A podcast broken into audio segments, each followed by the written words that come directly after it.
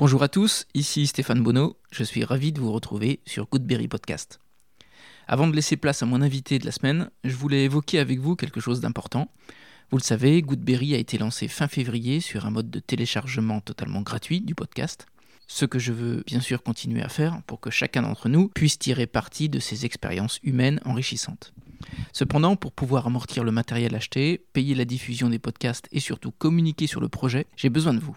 Je lance donc une campagne de financement participatif dont le fonctionnement est très simple. Un site a été créé sur une plateforme Ulule, U-L-U-L-E, au nom de Goodberry Podcast, pour que vous puissiez supporter et financer le projet à partir de 10 ou 25 euros ou plus pour les plus enthousiastes.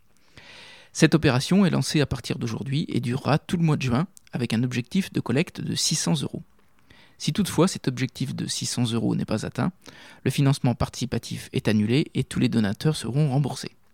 Vous trouverez les liens utiles sur la page Facebook, Instagram et LinkedIn de Goodberry. Je suis confiant sur ce projet pour financer Goodberry Podcast, notre territoire le mérite. Allez, je laisse place à ma conversation avec un invité très inspirant. A tout de suite.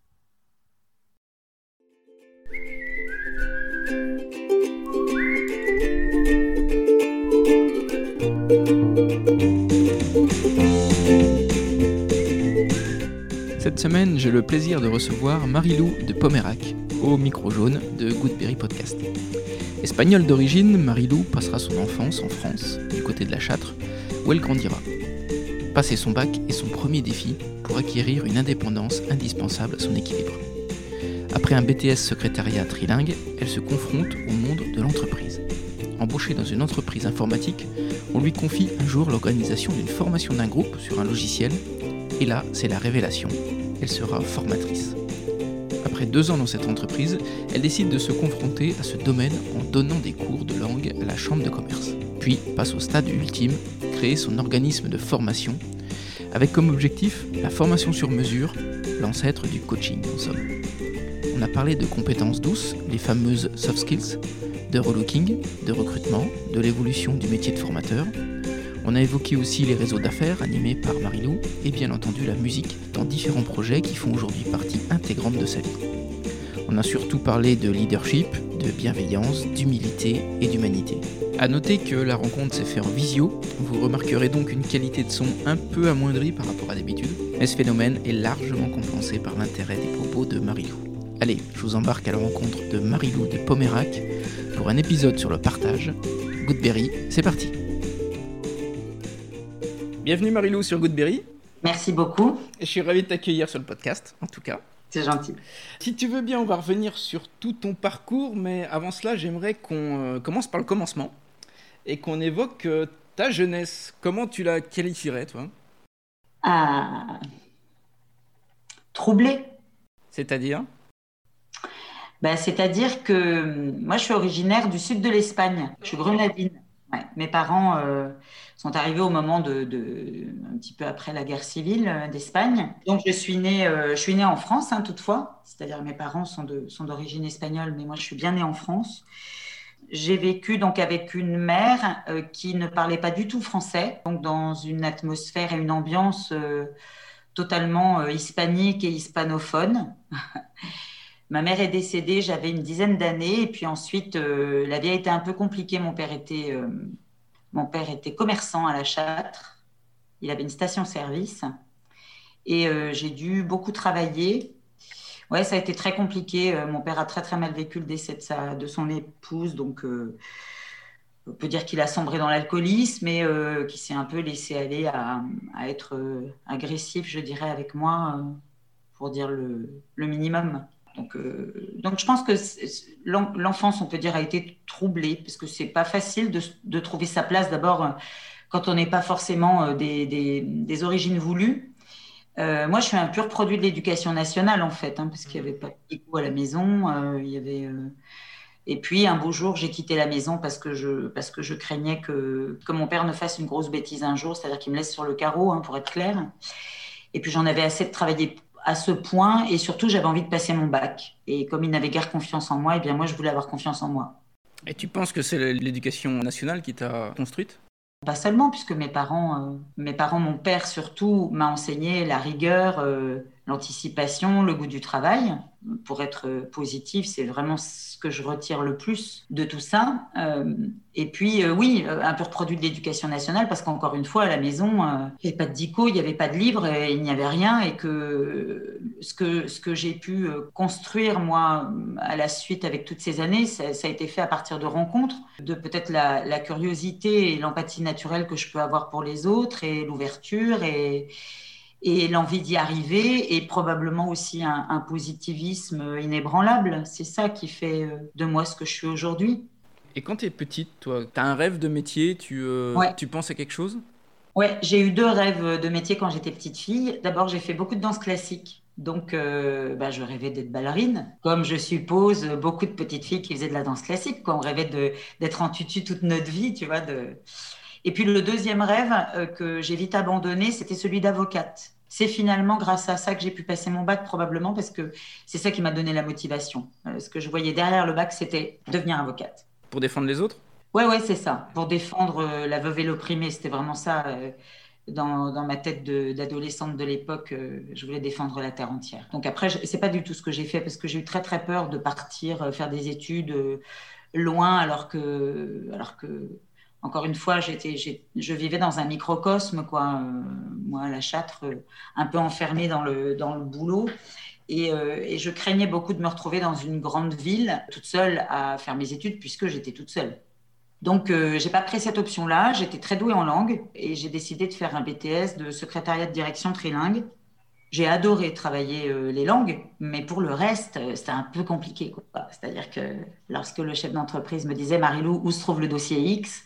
J'étais prise d'une peur panique alors que j'avais absolument pas de panique quand on me disait tu prends le téléphone et tu appelles un tel à l'autre bout de la planète euh, et il te faut parler anglais ou espagnol ou allemand à l'époque.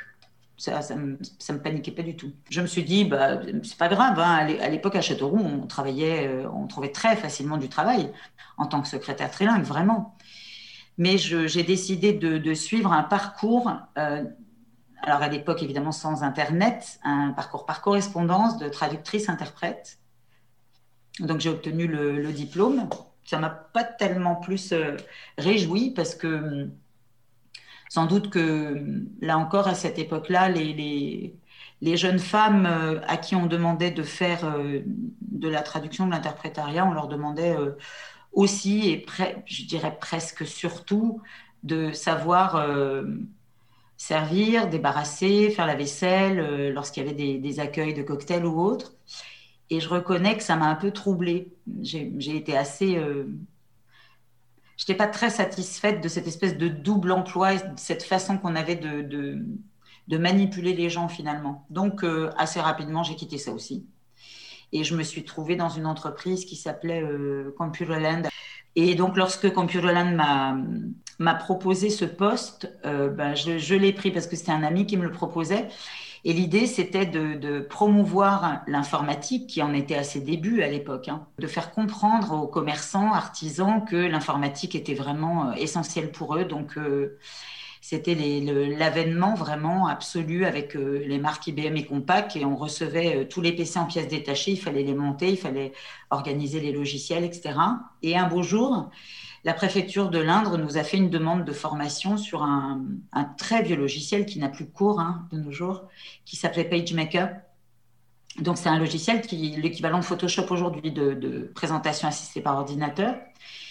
Et euh, j'ai été totalement effrayée par cette demande. Euh, le responsable de, l'agence de l'époque m'a dit de toute façon, Marilou, c'est toi et personne d'autre, puisque personne ne maîtrise le logiciel. Alors il va de soi qu'on va accepter la formation. J'ai dit bien je me suis préparée psychologiquement pendant une bonne semaine. J'ai monté les PC, mis le logiciel, et puis euh, j'ai fabriqué euh, une espèce de programme de formation en, croisant les doigts en croisant les doigts pour euh, s'assurer que, en espérant que tout se passe au mieux. Et ça a été une révélation. J'ai fait, je ne sais plus, je crois, trois journées de formation. Et à l'issue de ça, je me suis dit, mais en fait, c'est ça. Le métier que j'ai envie de faire, c'est ça. Qu'est-ce qui t'a le plus étonné quand tu as fait la formation? À ce moment-là, je crois que c'était la magie de se dire voilà des gens qui ne connaissent pas quelque chose, je le leur dis et ils parviennent à le réaliser. Donc il y avait un côté magique quoi. J'avais l'impression d'être euh, de vraiment transmettre, de faire passer un message et de transmettre. D'accord. Et tu restes combien de temps? Je suis restée, je crois, deux ans, quelque chose comme ça. L'entreprise, euh, l'entreprise est morte. Et à ce moment-là, je me suis pas posé de, je me suis pas posé la question de savoir quel type de métier j'allais, euh, j'allais embrasser. Je, je, me suis dit, euh, là, de toute façon, je cherche un poste de, formatrice. C'est clair. Donc, je me suis rapprochée du centre d'études des langues. La CCI a accepté de de me prendre comme formatrice. Donc à l'époque, j'ai donné des cours de langue, de l'anglais, de l'espagnol, du droit également et de l'organisation administrative. Ça a duré aussi, euh, je sais pas, peut-être deux ans. Et euh, ces cours collectifs me gênaient quelquefois. Alors en particulier en espagnol, je m'étais trouvée, euh, l'une des dernières sessions, c'était, je me trouvais à la fois avec euh, des mamies qui voulaient euh, aller passer leur retraite en Espagne, des jeunes qui passaient le bac et, en plus de filières différentes, donc ils n'avaient pas tous le même niveau, et des secrétaires trilingues qui avaient qui avaient besoin de, maîtriser un peu mieux, par exemple, le, rédactionnel en espagnol. Et j'étais assez perdue parce que j'avais finalement trop peu de temps, à mon sens, pour euh, répondre vraiment à la volonté de chacun. Finalement, j'ai quitté ce poste en me disant, je vais créer ma boîte. Et puis, je vais appeler ça euh, le sur-mesure. Donc, je vais, je vais faire du sur-mesure. Je crois que c'est ça qu'il faut faire en formation. Donc, voilà, Calliope est né euh, comme ça, il y a 30 ans. Est-ce qu'il y a un enseignement que tu as retenu de toutes ces années avant Calliope? Oui, un enseignement qui, qui, finalement me porte encore, euh, qui continue de me porter, même si quelquefois on peut considérer ça comme un peu galvaudé, c'est l'humilité. Franchement, je, je, suis un peu une tête brûlée, quoi j'osais euh, quelquefois aller dans des directions en me disant euh, je suis sûre que je peux y arriver, mais sans avoir aucune garantie de ce genre de choses, aucune. Et je crois que quand on aborde les choses avec alignement mais humilité, bah, généralement ça se passe plutôt bien parce que la leçon qui peut apporter par un, par un événement qui intervient ou par euh, un individu qui fait une remarque ou qui, avec lequel on échange, si cette information-là, euh, on est capable de, la prendre vraiment et de s'interroger très sincèrement sur soi, sur euh, est-ce que ça veut dire qu'il faut que je change quelque chose Oui, non. Alors ça fait avancer, oui. Probablement que c'est ça, l'humilité avant tout. D'accord. Donc aujourd'hui, tu es directrice de deux organismes, Calliope et Sephore, c'est ça? Ouais. Adéol. Tu peux nous expliquer leur mission Elles sont assez simples. Calliope, c'est un organisme de formation sur mesure. Donc, euh, les domaines sur lesquels nous intervenons, ce sont les langues, évidemment, les langues euh, Internet. Euh, nous avons été le premier, premier organisme à former des webmasters en France à niveau 3, donc je suis assez contente et je suis assez contente de, de cela. Et euh, nous travaillons beaucoup dans le domaine euh, bureautique informatique, euh, avec également une autre spécialité qui est, qui est plus de, de domaine personnel, c'est-à-dire les soft skills, les compétences douces, comportementales.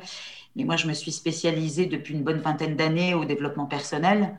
donc, je suis coach dans ce domaine-là. Et c'est capital pour moi aujourd'hui de pouvoir apporter hum, apporter ces compétences douces et faire connaître aux salariés, aux futurs salariés, aux demandeurs d'emploi, aux, euh, entreprises aussi, hein, qu'elles sont, euh, sont essentielles. Et c'est amusant parce que quand tu me parles, le fait de, refaire un tout petit point sur ma vie pendant quelques secondes me permet de me rendre compte que malgré tout, euh, petite fille, ces soft skills, justement, c'était l'essentiel, ça a été l'essentiel de mon éducation.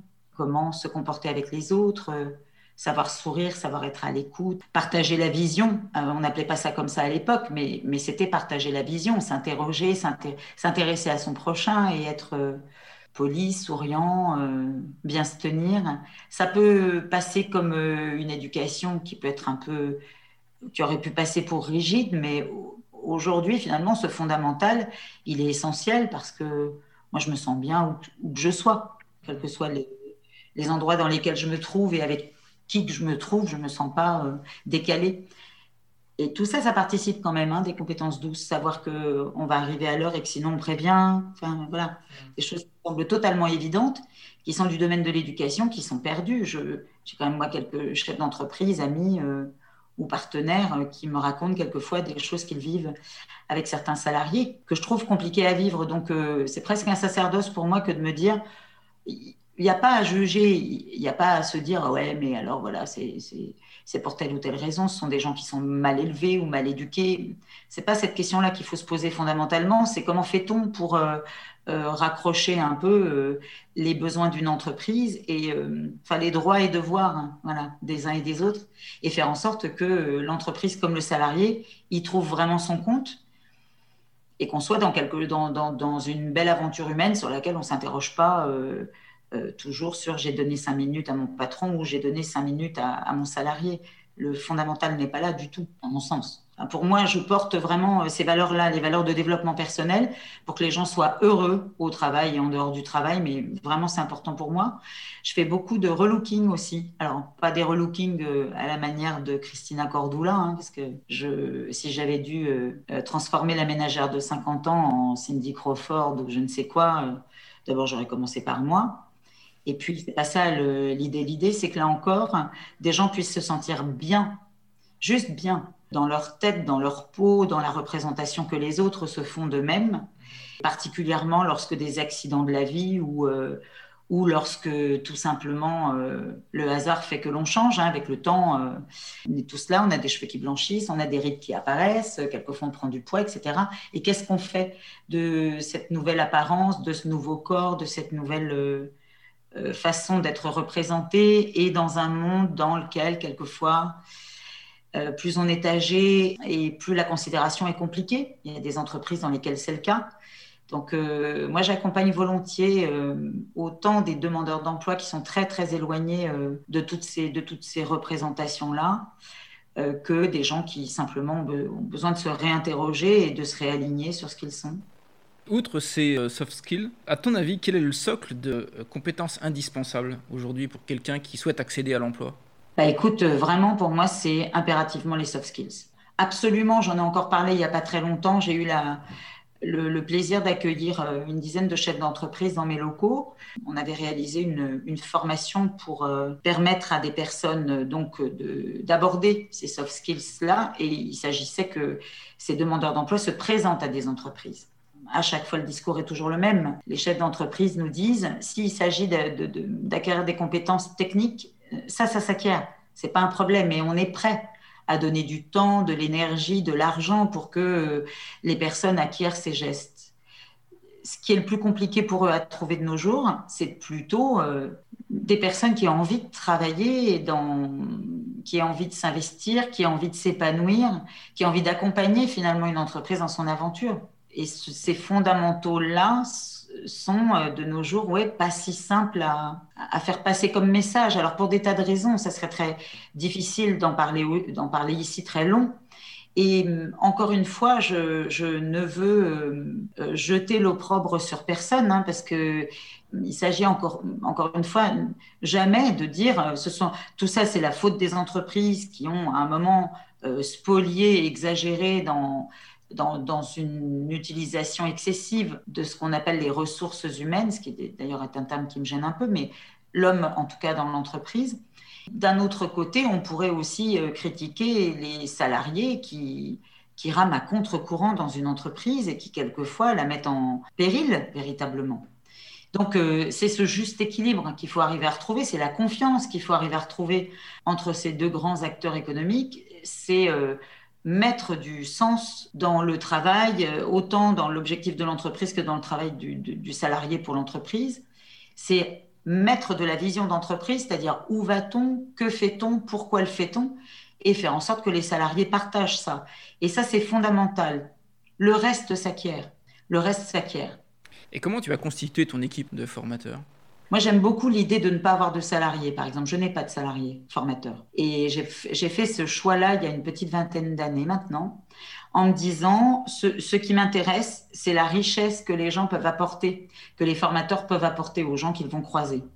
Donc, ça signifie que de deux choses l'une, soit ils sont experts dans le domaine qu'ils enseignent, par exemple, euh, quelqu'un qui maîtrise le, la PAO, euh, la publication assistée par ordinateur, puisqu'on en parlait plus tôt, parce que c'est son métier, parce qu'il est graphiste, parce que tous les jours, il travaille sur des outils, des logiciels, et que de fait, il les maîtrise parfaitement. Cet individu-là, qui a l'envie de partager, de transmettre, et qui a le minimum de compétences pour le faire, m'intéresse en tant que formateur. Donc ça veut dire que je ne vais pas l'avoir à longueur de journée euh, au centre et ça, ça ne m'intéresse pas. Il finirait par être totalement, enfin, il s'étiolerait d'abord dans cet environnement-là, d'une part, et puis surtout, il perdrait ce pourquoi euh, il intéresse mes clients, euh, c'est-à-dire son expertise. J'ai fait moi ce choix-là il y a une vingtaine d'années en me disant, je veux des pros du domaine à enseigner euh, c'est pourquoi je privilégie, je ne peux plus faire ça exclusivement, mais je le faisais jusqu'à il y a peu, mais je privilégie les natifs pour enseigner les langues. Euh, j'ai euh, une formatrice en anglais qui s'appelle Maz Ironside, qui est anglaise d'origine, qui est formatrice depuis une petite vingtaine d'années pour nous. en espagnol, à une époque, on a eu Mariano Benzano, qui était originaire d'Amérique du Sud. Moi, je peux assurer aussi des formations espagnoles. Voilà, c'est un peu ça l'idée. Et effectivement, sur certains domaines, euh, comme euh, le FLE en particulier, hein, le français langue étrangère. Là, ça exige une vraie compétence dans le cadre de la transmission. Et je prends des gens qui ont euh, cette compétence-là. Mais tous sont auto-entrepreneurs. Et ça, vraiment, ça m'intéresse. ils peuvent aller dans d'autres organismes de formation, dispenser une formation, dans d'autres circuits, avec d'autres publics. Et c'est cette richesse-là qui est intéressante. Mmh. Tu as des petits trucs à nous partager puis, quand tu embauches un formateur? Ouais. Euh, les premières choses dont je parle, en fait, moi, souvent, c'est que j'essaye d'échanger de, au plan humain. Donc, moi, ce qui m'intéresse, c'est le non-verbal, c'est euh, la manière dont les gens parlent d'eux, euh, la passion qu'ils ont à, parler de leur métier, la bienveillance dont ils font preuve quand ils parlent aussi des gens vers lesquels ils ont envie d'aller. Et puis, je reviens à cette qualité qui, pour moi, est assez importante, c'est l'humilité manifestée dès le départ tout de suite, qu'on sente euh, des gens qui ont envie de se former encore, qui ont envie d'apprendre encore, qui, euh, qui soit ont des compétences et qui sont capables d'en parler et de les mettre, euh, de les mettre en évidence, mais, mais, mais sans en faire à ce point état. Quelles sont d'après toi les, les compétences d'un bon formateur ou d'un bon pédagogue? Des comportements, en fait, je pense, qui sont essentiels. Pour être un bon formateur, il faut être terriblement à l'écoute, mais à l'écoute active très bienveillant et patient. Parce que euh, si un formateur ne se souvient pas avoir appris lui-même, alors il pourrait être un peu exigeant ou impatient et ça, ce serait ennuyeux. C'est vrai que c'est un, métier qui, qui nécessite euh, de, prendre sur soi beaucoup. Hein. C'est un métier qui a beaucoup évolué? Alors là, dans les 30 années qui viennent de s'écouler, oui, je trouve. C'est d'ailleurs euh, le métier par force a dû évoluer. Alors le, évidemment que tout ce qui touche au distanciel euh, en est euh, un exemple que qu'on a vécu euh, là assez durement hein. ces derniers temps. Les tout débuts du distanciel, j'avais tous les formateurs qui travaillaient avec moi à l'époque et qui me disaient mais Marilou, c'est plus notre métier. Nous, on veut pas de ça. C'est pas possible. C'est pas notre métier. C'est vrai qu'aujourd'hui, nous devenons des animateurs, des intervenants, plus que des formateurs au sens strict avec ce côté très positif, c'est que de plus en plus, euh, ce sont les individus eux-mêmes qui font leur chemin. Euh, nous ne sommes pas des, dispensateurs de connaissances euh, comme pourrait l'être un professeur, par exemple. Il ne s'agit pas d'enseigner, de donner, de donner du savoir, de donner du programme, enfin d'apporter des éléments comme ça. Il s'agit euh, plutôt d'expliquer aux gens comment euh, être en capacité de faire eux-mêmes le tri parmi ce qu'on leur donne, ce qui est aussi le moyen pour eux de mieux travailler euh, à l'aide d'outils comme Internet. Être capable de faire le tri, être capable de mettre en pratique, être capable, en tout cas, être capable d'être au centre plutôt euh, l'auditeur ou l'apprenant, enfin je ne sais pas, chaque organisme l'appelle comme il veut, mais si on parle d'apprenant, c'est lui qui est au centre de son propre parcours de formation.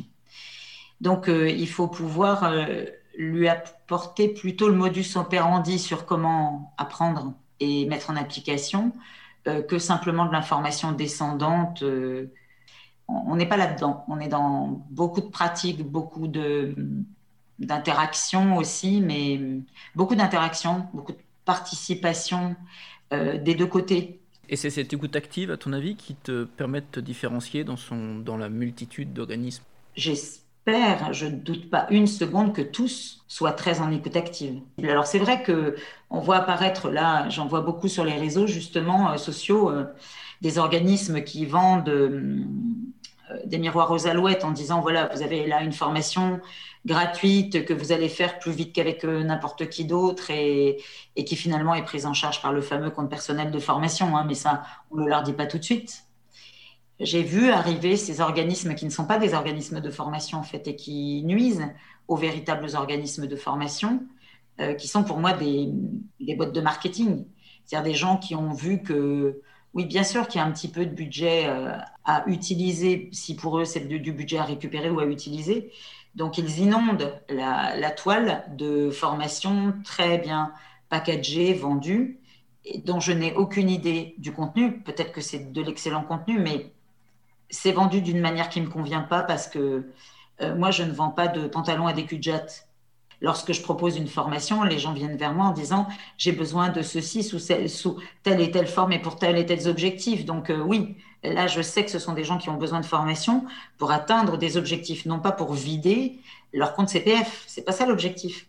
L'objectif, il n'est pas d'utiliser son compte CPF, il est d'abord d'avoir un projet, un projet de vie, un projet professionnel ou un projet d'épanouissement personnel d'ailleurs et d'utiliser son compte CPF à cette fin.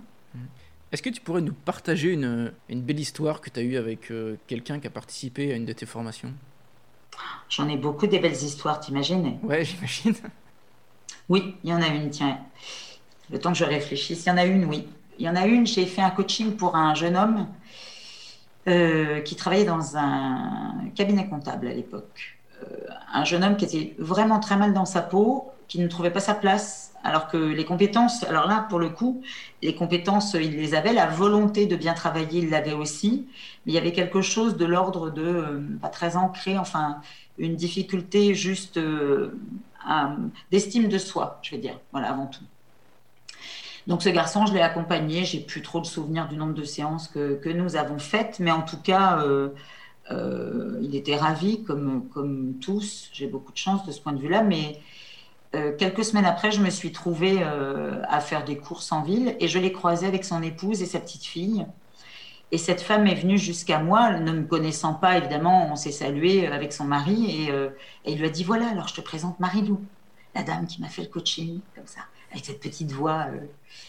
Et cette femme m'a regardé droit dans les yeux, elle m'est tombée dans les bras en me disant Merci, madame, je ne vous remercierai jamais assez mon mari est complètement changé, il est exactement ce que je souhaitais qu'il devienne.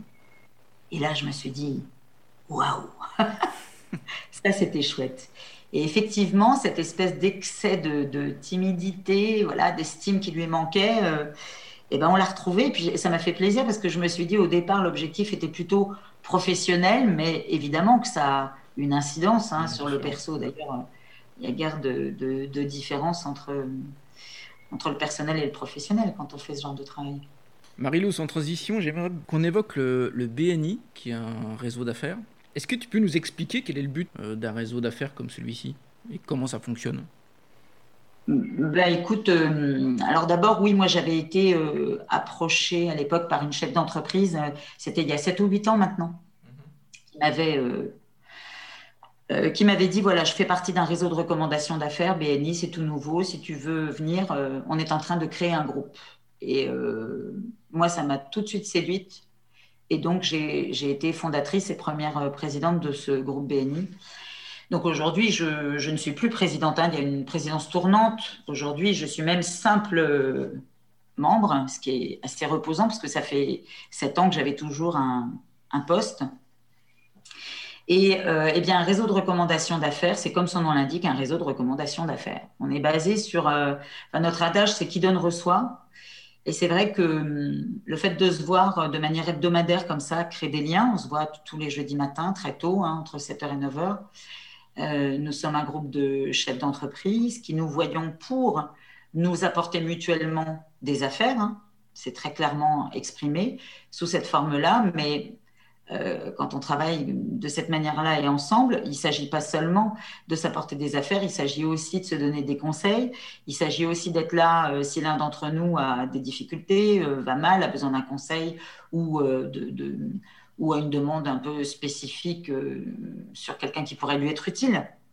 Moi, ce que ça m'apporte avant tout, c'est de revoir des gens qui deviennent des amis au fil du temps et en qui on a confiance et sur qui on peut se reposer pour certains aspects et, qui réagissent, qui, réagissent très très vite et très très bien euh, lorsqu'on a besoin de quoi que ce soit. Outre les affaires, évidemment que ça m'apporte des affaires, mais c'est pas, euh, pour moi, c'est pas l'essentiel. D'accord. Et ce marketing de recommandation, tu penses qu'il est euh, aujourd'hui aussi efficace que le marketing de masse ou le marketing digital, par exemple? Lorsqu'on est en local, comme c'est notre cas, cette dimension humaine, quand même, on ne peut pas ne pas la conserver. Alors, est-ce que c'est plus ou moins efficace? Est-ce que ça se fait en plus d'autres choses? Est-ce que l'un ne sert pas l'autre aussi? Parce qu'après tout, euh, quand l'un d'entre nous met une publication sur les réseaux sociaux et qu'elle est d'autorité partagée par tous les autres, eh ben, on rejoint les deux, quoi, quelque part. Là, en ce moment, je suis en train de développer aussi un autre, euh, quelque chose de très différent, euh, influencers, mais ça n'a rien à voir avec la recommandation d'affaires. Mais j'ai l'impression qu'on remet quand même de plus en plus l'humain au centre. Moi, j'ai besoin aussi, besoin et envie euh, de promouvoir les gens qui vivent sur le même bassin de vie que le mien. Euh, j'ai bien conscience que, ok, je pourrais faire de la formation ou du coaching à distance, mais j'ai envie plutôt de former les humains qui sont sur mon territoire pour qu'ils se développent et que même à leur tour euh, apportent et enrichissent le, terreau local. Donc de la même manière, quand j'achète quelque chose, je vais plus volontiers vers les gens qui sont autour de moi physiquement que, que vers le net, a priori.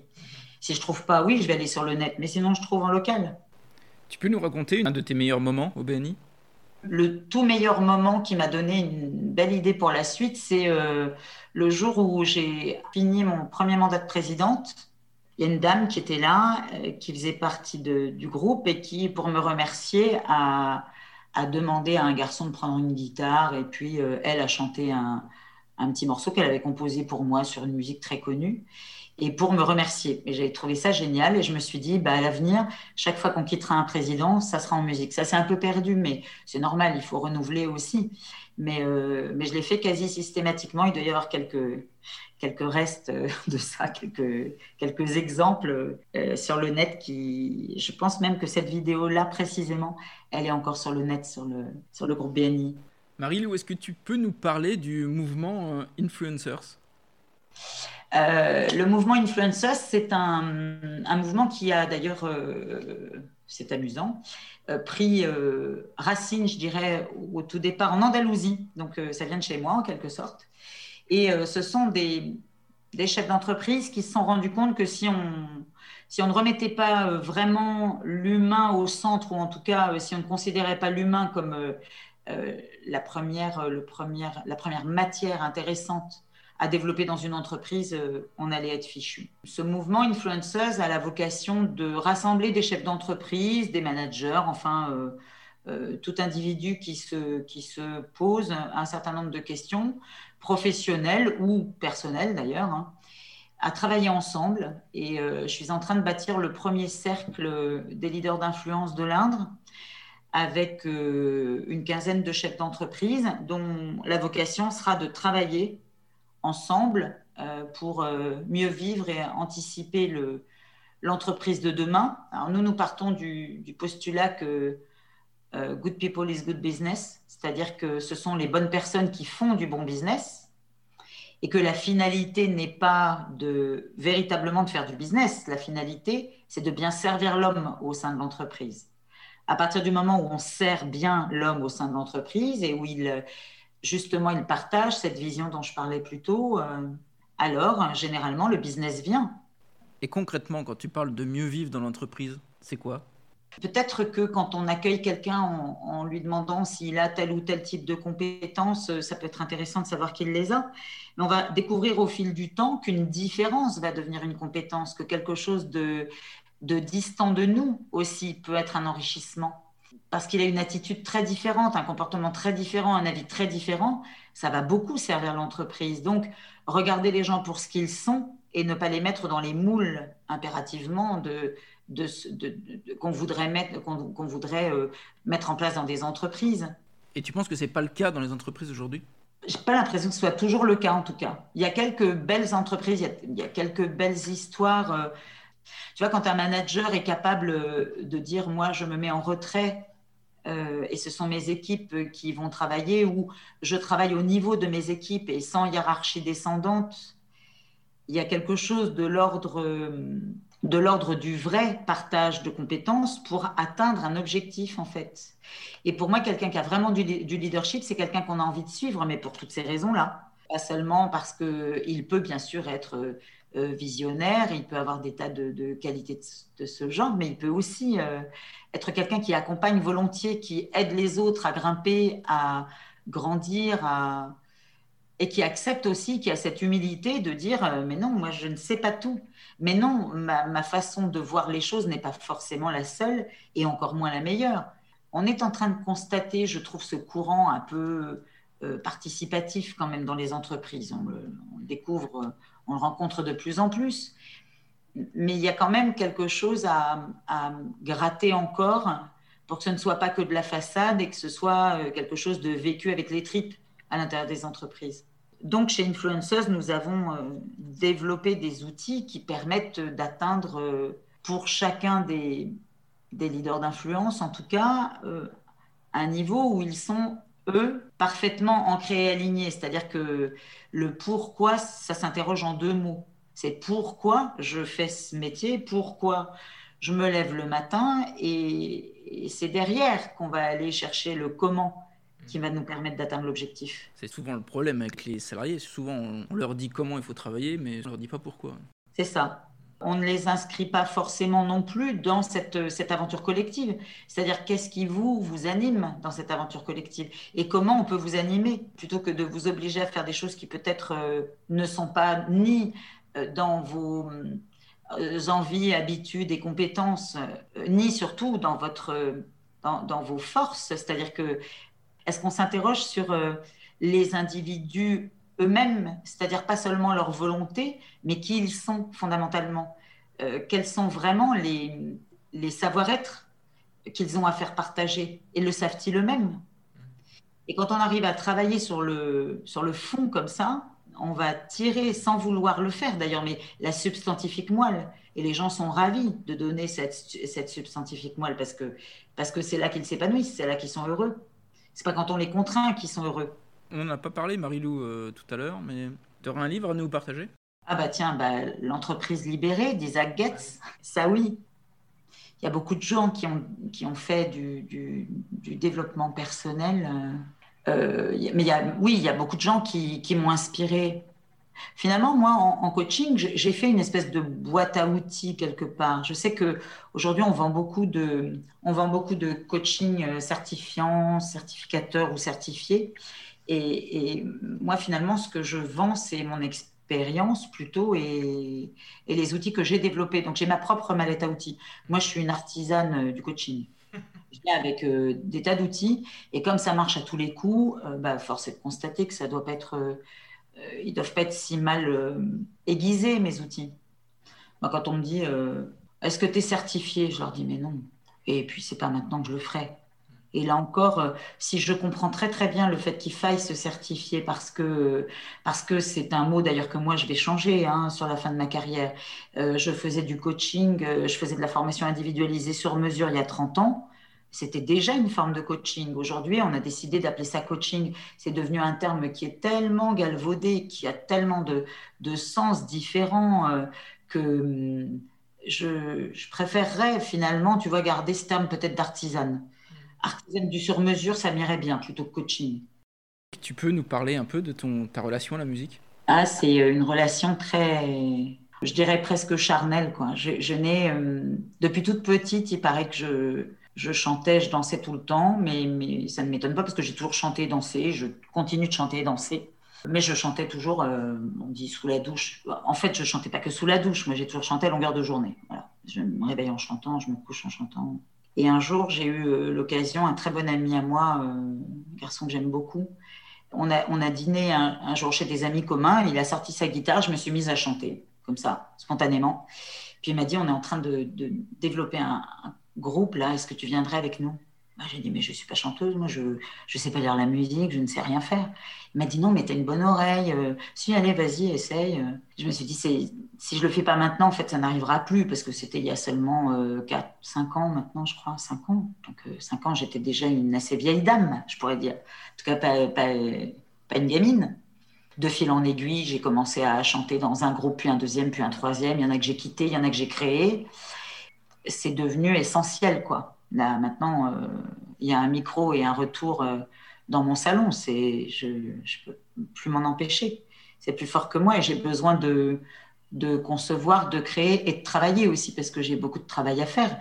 Là encore, c'est l'humilité qui me rejoint, mais même quand des gens me disent, là récemment, on a fait un tout petit duo enfin un tout petit, non, pas tout petit, un duo, c'est-à-dire à deux, mais parce que c'est une formation qui d'ordinaire euh, se joue à cinq euh, ou six. Moi, j'étais satisfaite de pouvoir euh, chanter de nouveau après cette longue période d'abstinence. C'était vraiment très dur.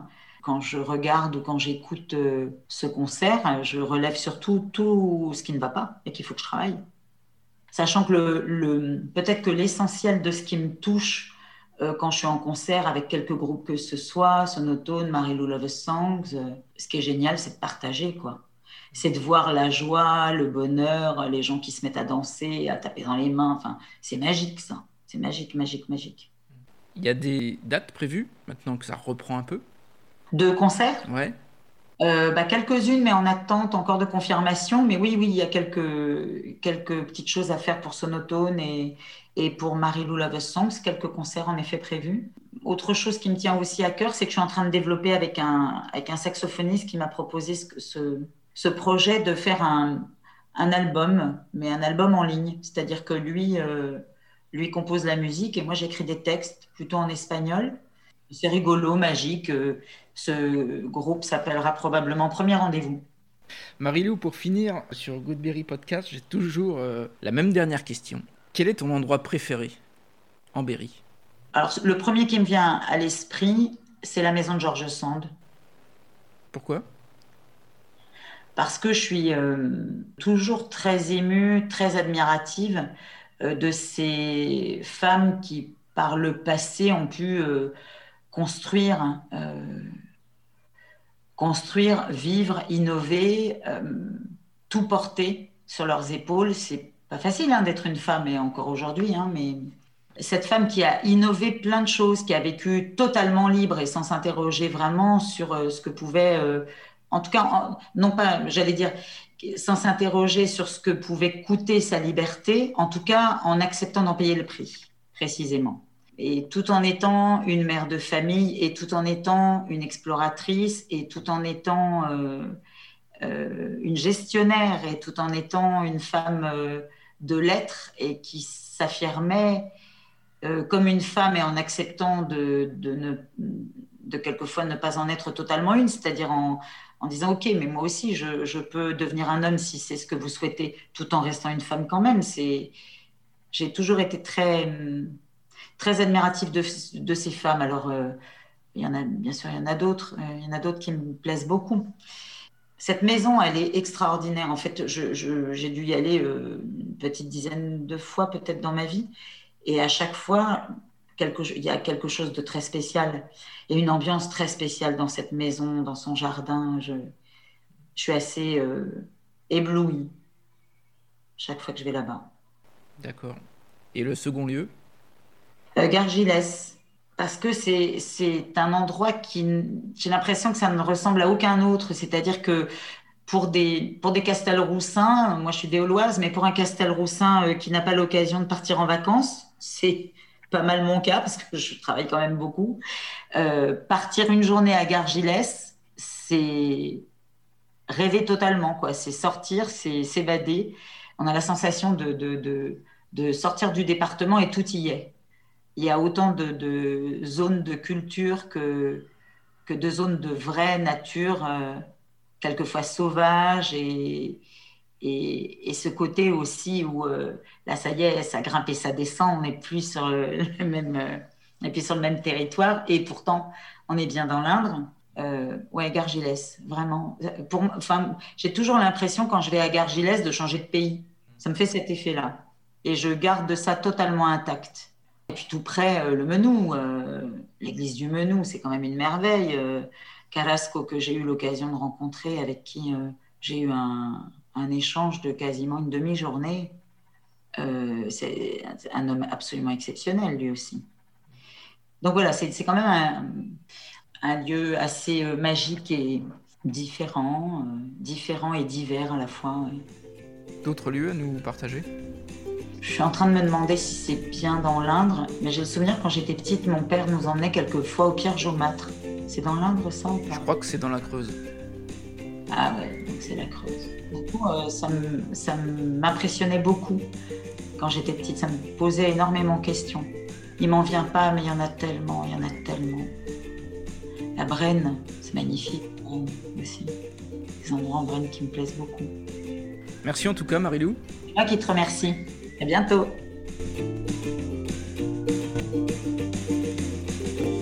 J'espère que la conversation avec Marilou vous a plu et que vous partagerez cet épisode sur vos pages et réseaux sociaux favoris.